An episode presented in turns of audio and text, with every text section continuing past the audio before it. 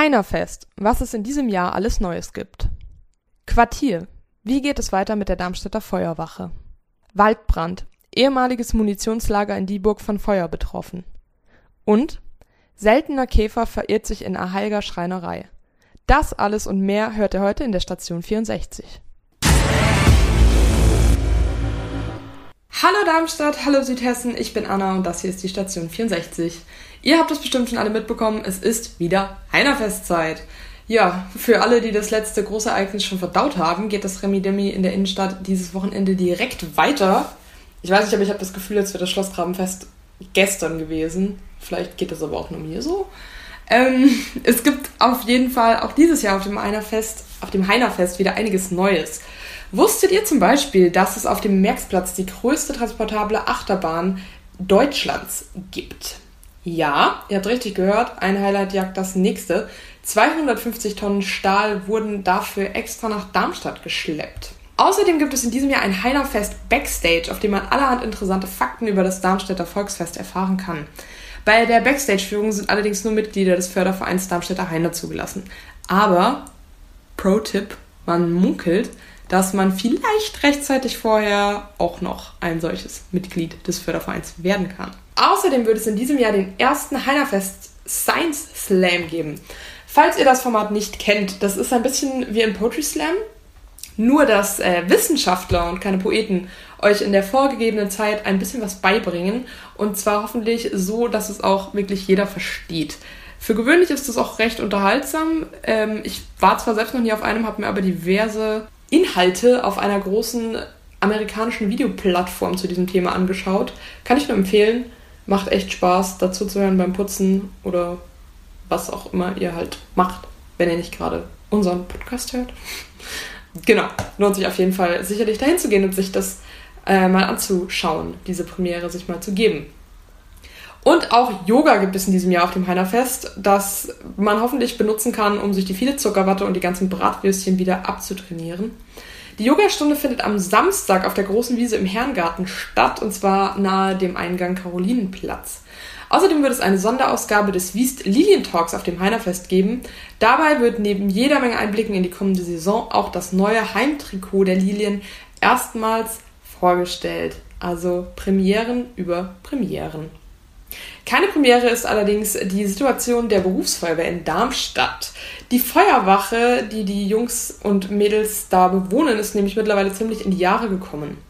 Nun könnte aber eine Verkleinerung der Sevesco-Schutzzone rum um das Evonik-Firmengebäude Schwung in die Debatte und den Standort bringen. Wenn das Regierungspräsidium nämlich den Plänen von Evonik zustimmt, wäre das eine neue Möglichkeit für die Nutzung des bisherigen Standorts in der Bismarckstraße, da könnten dann nämlich Wohnungen entstehen und das würde dann, laut Bürgermeister Raphael Reißer, neues Geld in die Stadtkasse spülen. Und mit diesem Geld könnte man dann einen Neubau an anderer Stelle mitfinanzieren. Durch diese neue Option in der Bismarckstraße rückt das Zwei-Wachen-Konzept wieder stärker in den Fokus der Planung. Sobald die Zustimmung des Regierungspräsidiums vorliegt, will Reißer ein externes Gutachten in Auftrag geben. Dieses soll dann klären, wie es mit der Feuerwehr in Darmstadt weitergeht. Also sprich, ob es künftig ein oder zwei Standorte geben wird und wenn ja, wo diese liegen. Auch die Freiwillige Feuerwehr in der Innenstadt spielt bei diesen Planungen eine Rolle. Der große Vorteil von zwei Wachen wäre, dass die Berufsfeuerwehr die Hilfsfrist, die bei 10 Minuten liegt, einhalten könnte. Auch zum Beispiel bei Einsätzen in Stadtteilen, die weiter außerhalb liegen, wie Wixhausen oder Eberstadt. Wo wir gerade bei der Feuerwehr sind, in Münster bei Dieburg hat es in dieser Woche ganz schön gewütet. Vielleicht habt ihr das mitbekommen.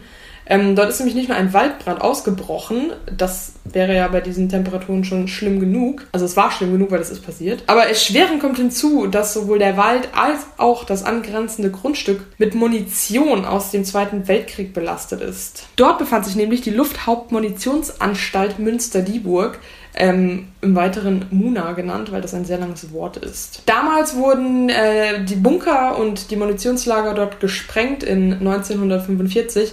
Diese Sprengung lief aber wohl komplett falsch ab, denn laut der Bundesanstalt für Immobilienaufgaben, der das Areal jetzt gehört, ist deshalb jetzt auch der Waldboden drumherum mit Munition belastet.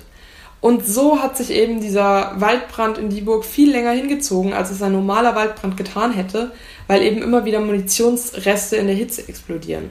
Das ist ganz schön gefährlich. Die Nazis hatten seit 1939 auf dem Gelände unter anderem Granaten für Flugabwehrgeschütze hergestellt und nach Ende des Krieges nutzten die Amerikaner dann das munitionsverseuchte Gelände auch als Sprengplatz. Die Brandursache ist weiterhin unklar. Zeitweise war der Brand allerdings über 8 Hektar groß, also eine ganz schöne Fläche. Wer in Dieburg und Umgebung sich aufgehalten hat zu dieser Zeit, hat das mitbekommen. Da sollte man nämlich die Fenster und Co. geschlossen halten und es hat vermutlich nicht so viel Spaß gemacht, rauszugehen. Mittlerweile sind die Flammen wieder gelöscht. Und als letzte Meldung habe ich noch eine etwas kuriose Meldung für euch.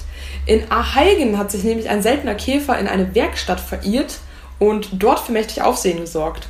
Der große Eichenbock oder auch Hildbock genannt, der Mr. Boston getauft wurde, sehr guter Name, ist eine einheimische Art, aber mit seinen sehr langen Fühlern, die insgesamt 14 cm lang sein können, sieht er trotzdem ein bisschen aus, als käme er aus einer anderen Welt. Ich würde euch jetzt gerne irgendwie ein Bild zeigen, aber das wird im Podcast eben schwierig. Ihr könnt das ja einfach mal googeln.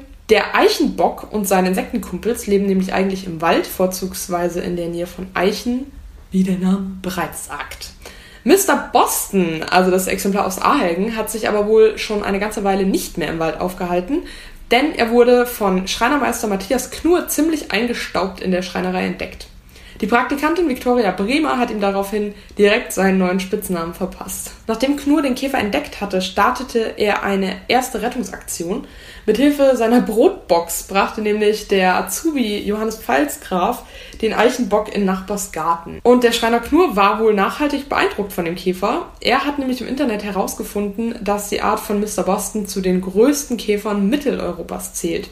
Und bei dieser Internetrecherche wurde dann auch schnell klar, dass der Eichenbock sich im Garten der Nachbarn vermutlich nicht besonders wohlfühlen wird. Also Kommando zurück, der Käfer wurde wieder eingefangen und schließlich nach einem Anruf beim Forstamt nahe der Dianaburg im Wald ausgesetzt. Denn da gibt es viele alte Eichen, an denen Mr. Boston sich austoben darf und hoffentlich auch ganz viele Käferkumpels findet. Dem Bericht zufolge hat Mr. Boston auf einem alten Baumstumpf auch direkt angefangen, das Holz anzuknabbern. Lange wird er sich wohl aber nicht mehr an den alten Stämmen laben können, denn während das Insekt als Larve mehrere Jahre verbringt, werden die ausgewachsenen Käfer maximal 60 Tage alt. Aber auch wenn Mr. Boston nur so eine kurze Lebenszeit hat, hat er immerhin eine schöne gehabt. Dank der Schreinerei und ihren Mitarbeitern aus Aheigen. So, und das waren auch schon wieder unsere heutigen News für euch. Vielleicht ist euch ja schon mal sowas ähnliches passiert. Habt ihr mal irgendwas krasses erlebt mit einheimischen Tierarten, mit fremden Tierarten? Ich weiß ja nicht, es gibt ja immer so Geschichten, wo dann plötzlich Schlangen in Bananenkisten auftauchen. Falls euch schon mal sowas passiert ist, schreibt uns doch gerne eine E-Mail und wir reden in der nächsten Podcast-Folge drüber. Ich finde das Thema nämlich eigentlich ganz interessant. Das macht ihr einfach unter der E-Mail-Adresse eol-kontakt.vrm.de. Und bis dahin verabschiede ich mich und freue mich schon auf eure E-Mails nächste Woche. Ich wünsche euch allen ein schönes Heinerfest. Macht nicht zu wild. Ich höre mich immer an wie so eine Mutti, aber macht nichts wild. Passt auf euch auf. Und wir hören uns demnächst wieder. Tschüss!